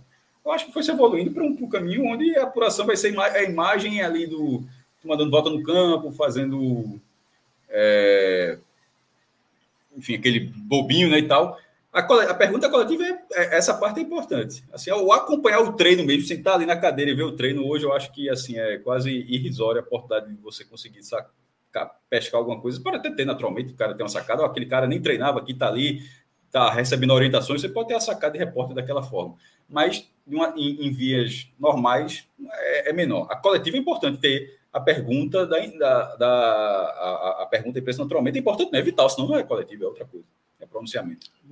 Acho que o principal é essa questão da coletiva mesmo, até porque normalmente as coletivas, os assuntos eram água, né? Era só pergunta, chapa branca, o jogador respondia aquilo ali. Apesar de que a, a, a, é, é, ainda com isso o esporte conseguiu fazer aquele, aquela cagada no vídeo de Wagner Love, né? Mas foi, foi recessão. De resto, foi, eram sempre coletivas, não eram coletivas, né? Eram entrevistas dadas para para a própria assessoria que rendia um pouco para a imprensa. A questão do treino, acho que como vocês falaram, vai ser liberado ali um treino regenerativo, um reserva contra o sub-20, definição do time. É, é, e aí eu acho que até é ok, acho que não, não ofende também liberar isso, não. E o, o, os coletivos, os treinos de bola parada fechado, que é isso. Não é. sou contra fechar, não. Acho que é, é, correto fechar isso mesmo. É isso, né? Você liberar treinos, como, como se for nos treinos, como, como o Cláudio falou, né, o regenerativo, algo de menor importância, porque eu sempre digo isso, assim, o, o trabalho o trabalho do, de um clube de futebol tem que ser analisado no jogo, não no treino. Tá? Tem que ser analisado no jogo. É, os clubes são instituições privadas. Né? É, é, o podcast 45 minutos não é para ser analisado na reunião de pauta. É para ser analisado no que a gente traz aqui. Na reunião de pauta, a gente pode ser muito melhor muito pior. Tá? E eu acho que é assim é, é para todo mundo, tá? A gente, numa campanha de publicidade, você vai analisar a campanha que foi para televisão. E não a reunião que levou até aquela ideia, até aquele modelo. Então, eu acho que é, deve ser, né, o trabalho deve ser essencialmente fechado, mas ok, que abra um pouquinho, que traga um pouco mais né, de, de até de, de como eu disse, aproximação mesmo com o mundo externo. Né? O esporte ficou muito isolado, muito na bolha. Em alguns momentos, essa bolha pode ser prejudicial. Mais pessoas circulando ali, em alguns momentos, pode, pode trazer alguma coisa positiva, mas eu acho meio, meio acho pouco relevante. Tá? Não sei se tem mais superchat, Rodrigão. Se tiver, traz aí. Canal do Luna. Olha aí, ó. A gente até acabou de citar, né, Felipe Luna, que foi ele que trouxe essa, essa notícia que a gente que a gente debateu agora. Pelo menos eu vi primeiro, né, no Twitter de Luna. Mandando cinco reais, Cláudio, para ver se você abre um sorriso. Meu amigo, é porque eu fico com um cadeado aberto aqui, fico lendo uma coisa, chega uma notícia, chega outra, é bronca. Esse horário da tarde tem isso, né? A gente, a gente faz o programa, mas fica fazendo o programa é. e mexendo ali, mexendo aqui. Eu tive mesmo alguns momentos de total desconcentração hoje. Quando eu errei o nome do time aqui do, do, do Esparta Praga. Né? Logo na abertura do programa, eu estava tweetando, abrindo o programa, falando ao mesmo tempo. É um pouco mais agitado né, o ambiente quando a gente faz os programas à tarde. Tem mais algum superchat, Rodrigo? André Luiz Araújo. É, não falo do programa, mas o horário seria boa, seria uma boa durante todo 2024. Grande André, é, essa é a ideia, tá, André? A gente está fazendo esse programa mercado, voltado, obviamente, para o tema de contratações, mas como o Cássio acabou de trazer a notícia do, do balanço do Vitória, a gente não está fechado só o mercado de contratações, tá? E se as coisas forem se alinhando, se a gente perceber que há um bom retorno do público e na primeira semana foi uma boa resposta, hoje está sendo uma boa resposta, a gente pode sim né, manter o programa né, diário aí ao longo de 2024. E aí eu não sei se mudará o nome, porque depois de um mês, às vezes, o nome pega, né? Talvez ele vire mercado mesmo quando o mercado fechar. Mas aí é um problema que a gente que a gente guarda para 2024, né? É, o que tiver que ser, ele muda de nome, ele, ele, ele, a gente vê o que é que traz, tá? É, Matheus Peixoto jogou aqui no chat, redação 45 minutos. Seria um nome excelente, mas é muito parecido com redação Sport TV, né? Mas seria o nome do que realmente é a ideia do programa. Cássio não levantou o dedo, mas quase fala. Ele se aproximou assim, eu imaginei que ele fosse falar. Não, não, foi só é o cotovelo, é só para apoiar na mesa. É, vou ler só mais um, um chat, Cássio, para depois você trazer a informação complementar lá do Vitória. É um chat de Wagner Tavares, tá? Que manda um abraço para a gente. Wagner, lá de Fortaleza, torcedor do Fortaleza. E ele diz que é fã né, daqui do 45 Minutos e diz que o Nordeste em peso deveria se ligar desse canal. Manda um grande abraço para mim e para Cássio. Não mandou deveria abraço mesmo, Cláudio, deveria. Mas em breve Cláudio receberá aí o abraço de Wagner talvez não esteja ainda tão familiarizado. Mas é... Wagner fala na turma abraçar né, e, se ligar nesse canal. Então eu peço para que quem ainda não curtiu o programa, quem ainda não se inscreveu aqui no, no nosso canal no YouTube, façam isso, tá? Deixa a curtida, se inscreve no canal. Não sei se ainda existe aquela história de sininho que eu vi antigamente. Se tiver sininho, aperte sininho. O que você puder fazer aí para aumentar nossa distribuição, para aumentar nossa relevância dentro do, do algoritmo aqui do YouTube, é muito útil. Então, cada comentário que vocês deixam, cada like, cada inscrição, nos ajuda a fazer o que Wagner está pedindo aí, né? Que o Nordeste se ligue aqui no nosso canal. Meu amigo Grande abraço, Wagner. Razão. Obrigado pelas palavras. Obrigado a todo mundo, inclusive também. Vários outros deixaram mensagens né, é, parecidas, e aí, em nome de Wagner, em nome, por Wagner, a gente abraça todo mundo, tá? Cássio. Oh, peraí, Rodrigo, tem superchat? Acho que mais não, né? Que o último foi. Pois, deixa eu passar aqui a lista. É, eu já. Todos foram pro ar. Cássio, aquele dedinho que tu levantou miseravelmente, era, alguns minutos atrás, chegou a hora dele. Era, não era só porque tinha acabado de sair o negócio do Vitória, era para não ficar muito atrás, para colar ali no bloco do Vitória, que deu, deu o resultado daquela votação, né, do, que foi para os sócios da Fatal Model, 15 mil. A, a, votação foi boa, quase metade do, dos sócios do, do Vitória participaram. Era, a galera era restrita aos sócios, né, tem 33 mil. É, eram duas perguntas. O, associar o nome do clube à, à marca, à empresa, como name rights, que viraria Fatal Model Vitória, seria o nome do time. Foi rechaçada com 86%, é, 86,69% disseram não, 13,31% sim. E a outra era que, na verdade, era o que a gente estava dizendo que era o pulo do gato, né? Que era o não do nome do clube para, na verdade, abrir o terreno para o sim do estádio.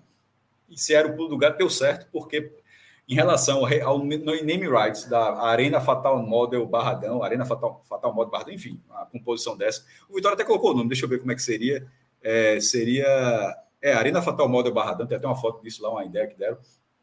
Foi 73,42% para o sim, ou seja, é enorme a, vantagem, 26,58% 26, para o não, mas perceba que tem aí algumas pessoas que mudaram de opinião, né? ou seja, não foi um voto, foi um voto quase casado, mas não assim.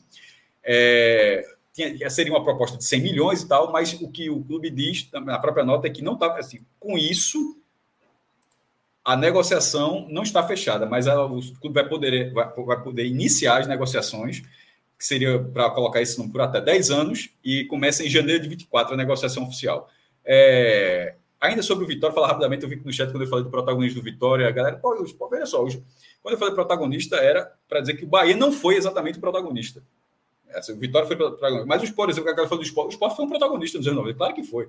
Jogou, jogou a primeira divisão o ano todo, ficou, na, ficou entre os 10, tanto quanto Vitória, ganhou Copa do Nordeste também, teve jogador na seleção brasileira até mais, do que, até mais do que o Vitória. Agora o Vitória foi mais midiático. O Vitória teve Bebeto, o melhor jogador em atividade na região.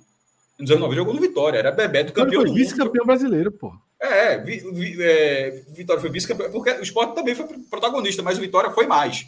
Tipo, não, é aqui, ó. Não é assim, não. É assim. Agora, o esporte está aqui e os outros estão muito abaixo.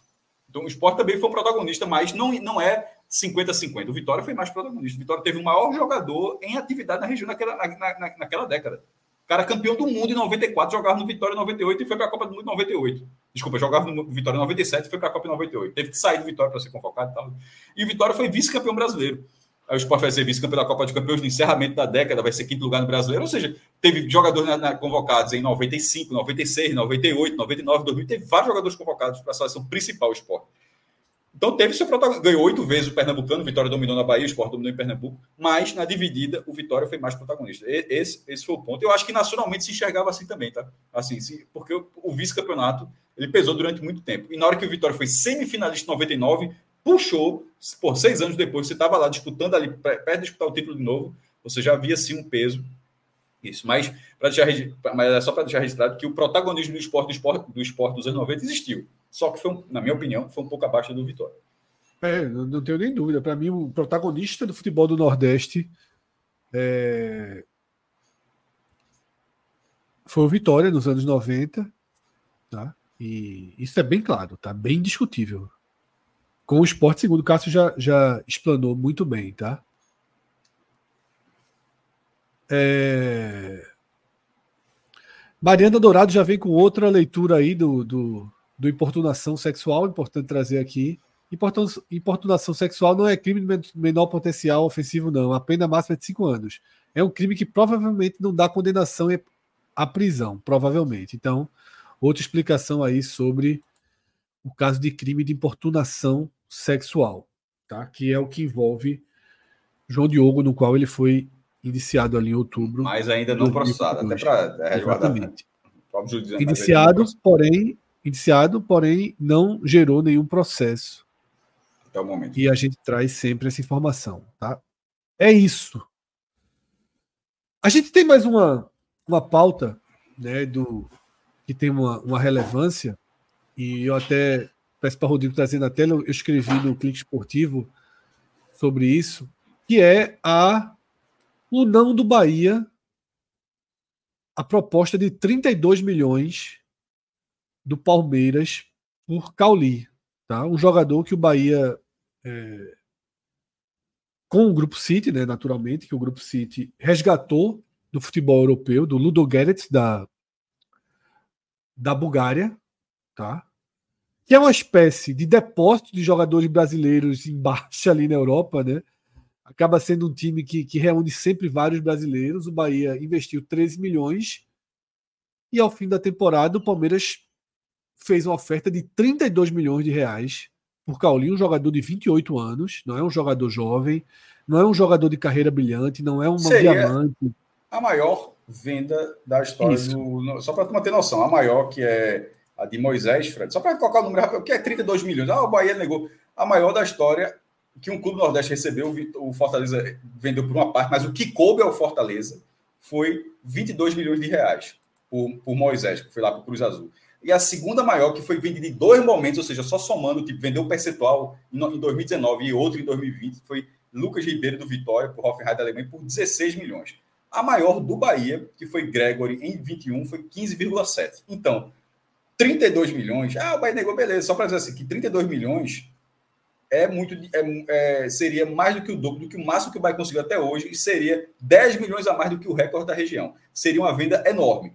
Porém, que é que e mais do que o dobro da venda da maior venda do Bahia, né, Cássio? Isso, mas não é, mesmo com todos esses números superlativos, ainda não parece ser suficiente para tirá-lo. E aí é uma nova era, tá? Me impressiona um pouco, e talvez esse caso Cauli, esse não do Bahia ao Palmeiras, tenha sido a segunda onda de alerta em relação à aquisição do grupo do, do Bahia pelo grupo City, porque é algo que, pô, lógico que foi noticiado, lógico que foi comentado, mas me parece que nacionalmente não furou todas as bolhas que deveria furar, né? Se o grupo City fecha com o Santos, eu acho que a gente teria notícias e repercussão disso dia e noite. A, a, a, aquisição do Bahia ela é muito mais relevante do que a do Botafogo, a do Vasco, por exemplo, né? de um grupo muito mais relevante. Há uma SAF de maior peso, maior potencial de investimento. Já foram mais de 100 milhões gastos no primeiro ano. E talvez até pela campanha muito fraca do Bahia, isso tenha ficado ali em terceiro plano, em quarto plano. Aí vem essa proposta do Palmeiras, que foi excelente proposta, diga-se de passagem, porque eu repito, Cauli não é uma foi, joia. Foi, foi, foi, foi ótima é. proposta. Só que Cauli não é um diamante. É, Cauli não é um diamante lapidado pelo Bahia. Cauli é um jogador de carreira frustrada na Europa, né? Era um cara que tinha enorme potencial, mas nunca se confirmou e estava no futebol búlgaro. Agora o retorno ao Brasil, ele jogou muito no Bahia, né? Teve um ano excelente, tanto que talvez seja um dos três jogadores que terminam o campeonato mais valorizado ali, né? Caio Alexandre do Fortaleza é outro jogador que termina, termina dessa forma, mas aí tem até um, um peso, um valor maior por idade, por tudo. Mas Cauli de todo o potencial que sempre se esperou dele, talvez esse ano tenha sido o do reencontro né, de Cauli com esse potencial, com essa perspectiva de ser um grande jogador. O Palmeiras enxergou isso, colocou 32 milhões na mesa e não, não balançou. Né? E o que, eu, o que eu vejo dessa forma e o que eu, o que eu tenho a dizer é que as SAFs vão dar naturalmente a cada clube né, da nossa região, quando for fechando, e óbvio que cada um dentro da sua escala não vai zerar as diferenças. Tá? Os abismos financeiros do futebol continuarão. Até porque não serão todas as SAFs iguais, não serão grupos cities investindo no, no Nordeste inteiro. São linhas diferentes, potenciais diferentes. Mas eu acho que vai ter um ponto comum que é uma possibilidade maior de escudo, uma possibilidade maior de proteção. Tá? Se não uma proteção completa, mas algo que faça com que você tenha uma joia da base e possa levá-la ao seu valor máximo. Ou que você tenha um jogador fundamental para a transição 23-24, para dar continuidade ao Bahia, como é Cauli, e você possa dizer: não, veja só, nesse momento, entre 31 milhões e ter Cauli, que está dando certo, comandando o meu time, eu prefiro ter Cauli. E essa é a escolha que o Grupo City fez ao recusar de bate-pronta aí a proposta do Palmeiras, que, repito, foi uma excelente proposta. Daria um lucro aí de 18 milhões, 19 milhões ao Bahia em meses. Né? Seria já, já, já, retornaria um pouquinho dos 100 milhões gastos aí, já voltaria 20%, né? porque seria um lucro grande que o Bahia pegou o Caulinho. E o objetivo da turma é lucrar? Como é, Cássio? Não escutei. E, e, o objetivo, parte do objetivo é lucrar. É lucrar, mas com paciência, né? É, mas é lucrar. Sobre, mas no fim das contas é isso. É, mas eles apostaram aí na paciência, tanto que, que a resposta foi negada, tá? Então, acho que foi um bom, uma importante movimentação de mercado. A gente começa a ver nomes aí sendo especulados no Bahia, como o de Soteudo, mas a gente vai analisar né, ao longo da nossa programação da semana. Tá? A gente tem mercado aqui de segunda a sexta-feira, todos os dias. Para quem quiser acompanhar notícias em tempo real, um dos grandes parceiros do 45 Minutos, o senhor torcedor, tá? Tem o link encurtado aqui na nossa moldura, tem o QR Code. Se você estiver assistindo é, no, na televisão, joga aí seu celular, tá? ou no computador, joga seu celular aí no QR Code e baixa o seu torcedor através do nosso link, tá? através do nosso QR Code.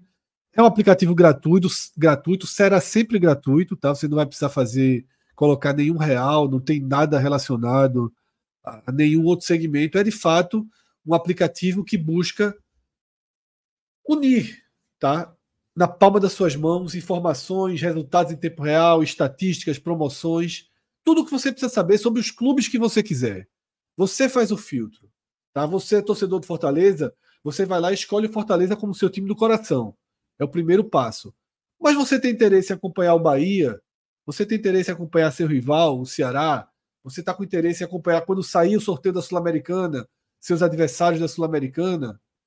seu adversário da Copa do Brasil, você faz o filtro e você pode ir ajustando esse filtro. Eu sempre dei o um exemplo.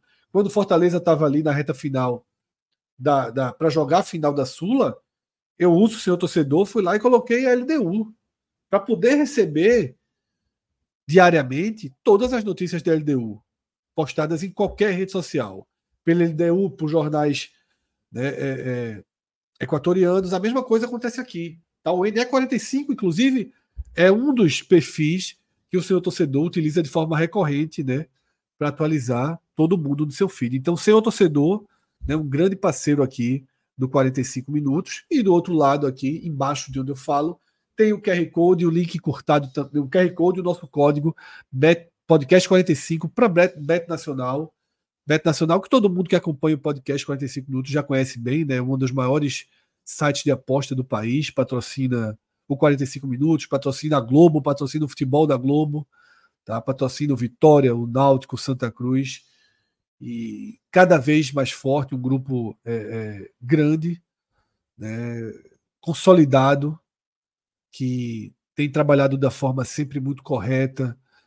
Né? O segmento das casas de aposta está passando por todo um processo né, de, de ajuste para que fique cada vez mais oficializado em nosso país e o Bet Nacional está à frente aí, né, contribuindo de forma sempre muito precisa e muito direta para a regulamentação do mercado, tá? porque é uma referência em segurança, é uma referência em compromisso.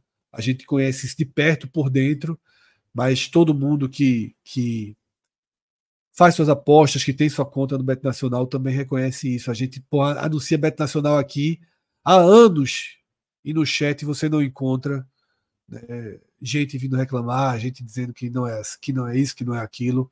Então, por isso que a gente tem muita confiança e muito orgulho né, em, em anunciar a Bet Nacional como um parceiro muito forte do 45 Minutos. Você que não tem conta lá ainda, quando abrir sua conta, coloca o código podcast 45. Então é isso, a gente vai fechar o mercado dessa segunda-feira, tá? Lembrando que por volta das 10h30 da noite tem mais programa. O NE45 está produzindo reportagens especiais, tá? Reportagens especiais sobre os, o mercado né, dos sete maiores clubes do Nordeste, o vai e vem, quem está chegando, quem está saindo, quem tem contrato. Né, e a gente vai trabalhar muito forte em cima desse conteúdo que o NE45 está montando. A gente vai começar a fazer acompanhamento em nossos programas de como está o elenco de cada clube, quais jogadores estão negociando. A gente está cada dia mais né, investindo nessa apuração, investindo nesse acompanhamento, tá? Então é isso. Valeu, Cássio, valeu, Clauber, valeu todo mundo que assistiu o programa nessa tarde, todo mundo que pô, mandou superchat, que mandou chat, que contribuiu aí direto e indiretamente aqui para mais um programa da gente. Curtam, assinem né, e deem moral aí, porque a gente precisa, conta com vocês também para que nosso algoritmo para que, o, que o algoritmo do YouTube né, traga cada vez mais relevância e maior distribuição aqui para o nosso conteúdo. Valeu, galera. Até a noite, ali por volta de 10, 10 e meia. A gente está no ar, a gente se reencontra para atualizar e debater o futebol do Nordeste ou outras coisas que apareçam. Às vezes, nossa programação traz umas surpresinhas. Valeu, galera. Até a próxima. Tchau, tchau.